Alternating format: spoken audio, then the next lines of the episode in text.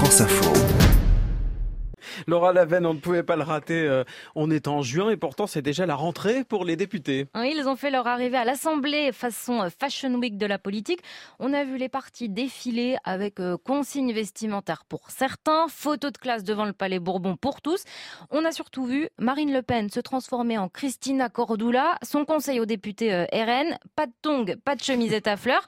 C'était surtout dirigé contre la France insoumise, mais ça a fâché la Polynésie. Gros, gros bad buzz sur les réseaux sociaux ultramarins, puisqu'en fait, le même jour, trois députés indépendantistes faisaient leur entrée en tenue traditionnelle, le lava-lava, paréo, chemisette et tongs.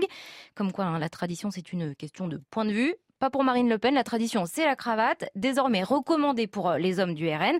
Dress code exemplaire et soigné, ce qui donne à l'arrivée 89 députés, zéro couleur, enfin si, du blanc, du bleu marine et du bordeaux pour euh, la chef de file. Les quelques robes roses et vertes trop flashy ont été euh, dissimulées dans le fond du groupe. Bah oui, euh, on n'est pas la nupe, nous. On n'est pas la France insoumise, Oui, dont- beaucoup d'ailleurs revendiquent d'arriver débraillés, en dansant devant l'Assemblée nationale, euh, limite en twerkant au pied du, du perchoir.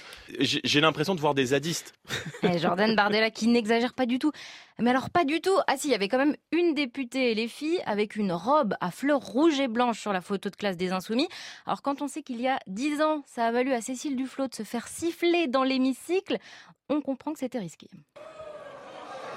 Monsieur le Président, Allez, écoutez. Mesdames et Messieurs les députés, mais surtout Messieurs, visiblement, Monsieur le député Voilà, je ne sais pas si euh, vous vous souvenez de cette euh, robe, celle de Cécile Duflot, qui pour la petite histoire a terminé sa vie au musée dans le cadre d'une exposition intitulée Tenue correcte exigée quand le vêtement fait scandale. Tenue euh, très politique. Du côté des Républicains, là aussi, on était dans le thème. Exemplaire et soigné. À un détail près, tendez l'oreille. Il y a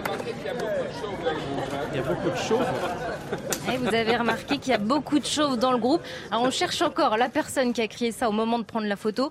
C'est d'ailleurs le moment qu'a choisi Eric Ciotti pour se glisser au premier rang. Il a attendu euh, que tout le monde se place pour être sûr de bien être, visi- de bien être visible sur la photo.